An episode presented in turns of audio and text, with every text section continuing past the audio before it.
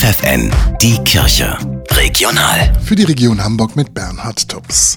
Am Sonntag ist Silvester, dann verabschieden auch die Hamburger das alte Jahr und begrüßen das neue. Ein besonderer Moment, den wohl die wenigsten allein erleben wollen, so geht es auch Weihbischof Horst Eberlein vom Erzbistum Hamburg. Ich freue mich immer auf Silvester und bin gerne Silvesterabend mit anderen zusammen und besuche abends auch das Konzert im Dom zum Silvesterabend. Glück, Gesundheit und mehr Gelassenheit, das wünscht sich der Hamburger Weihbischof persönlich für das neue Jahr.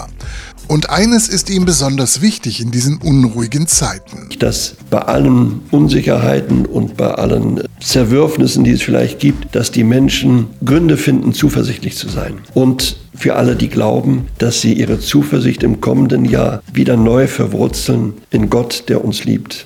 Die Caritas im Erzbistum Hamburg präsentiert ihre Hilfsangebote und speziellen Veranstaltungen im neuen Jahr in einem Newsletter, der alle zwei Monate erscheinen soll.